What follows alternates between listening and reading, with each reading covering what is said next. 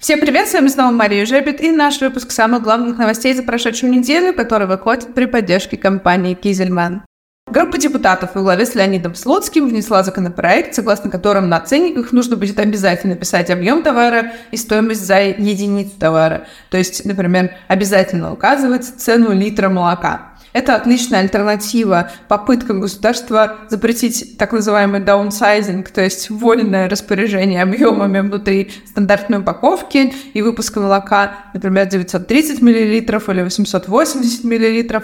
Это было чревато тем, что компаниям необходимо было бы менять упаковку или перестраивать линии, а где-то э, вообще, в принципе, подразумевалось, что нужных нам форматов не существует, э, и они запрещены. А теперь вот таким способом можно будет донести до покупателя мысль наиболее ясно, сколько стоит один литр того или иного молока или один килограмм того или иного продукта.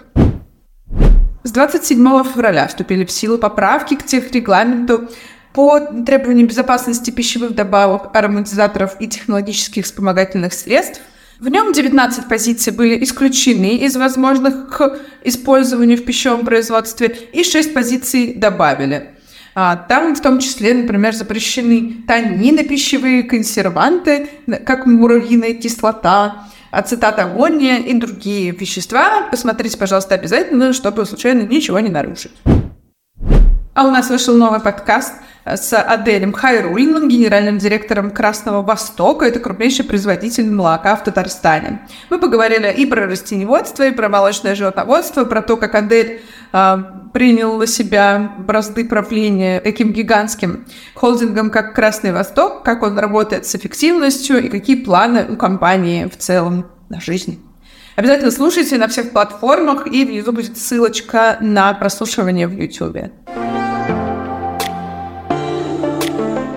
Глава Союза молоко Артем Белов на Сибирском молочном форуме заявил, что Союз рассчитывает а, на сохранение темпов прироста потребления в 3-4% по итогам 2024 года. Приходят также новые итоги года по сливочному маслу за 12 месяцев прошлого года. В сравнении с 2022 годом производство снизилось на 1%. А, Но ну, мы, как вы помните, ощущали некоторый дефицит молочных жиров, и он в некоторой степени сохраняется. 232 тысячи тонн было произведено сливочного масла. Если говорить про йогурты, то здесь, наоборот, динамика положительная. Спрос в прошлом году активно восстанавливался, в том числе на эту категорию. Она очень упала в 2022 году. И по итогам 2023 производство йогурта выросло на 2,6%. 721,5 тысячи тонн произвели российские компании.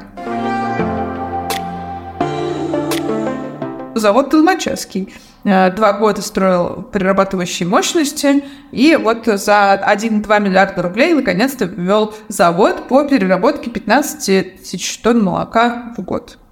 Э, вот э, коллеги могут, собственно, и сами развивать перерабатывающие мощности. Еще на прошлой неделе было несколько интересных новостей про авторские права. Так, например, Виола подала в суд на Амурский УФАС – а, потому что не согласилась с выводами антимонопольщиков, а те, собственно, не нашли нарушений в дизайне йогуртов «Фермерское подворье», которые, ну, честно говоря, до степени смешения схож с дизайном Виолы. И, собственно, компания пошла дальше защищать свои права. А также группа Эвка заявила о том, что она, собственно, добилась прекращения продажи в Беларуси продукции со схожим дизайном.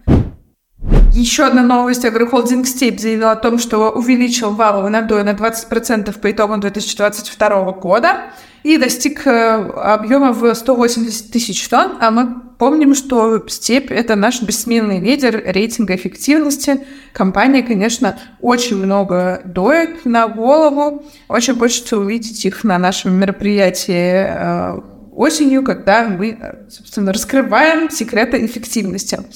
А, степь доит, а, по их данным, 15 441 килограмм на голову в год. Великолепный результат. И суд э, арестовал счета Курганского молока за Уралья. У компании очень давно проблемы. И вот, собственно, а, они проиграли иск о взыскании 180 миллионов рублей. Сейчас должники подали на банкротство. Напоминаю, что у нас на этой неделе состоялся вебинар а, по откорму бычков молочных пород. А, вы помните, что с 1 января 2023 года есть такая даже специальная субсидия на откорм. И обязательно послушайте, как правильно откармливать, чтобы это было эффективно и э, чтобы получить максимальную прибыль в этом направлении.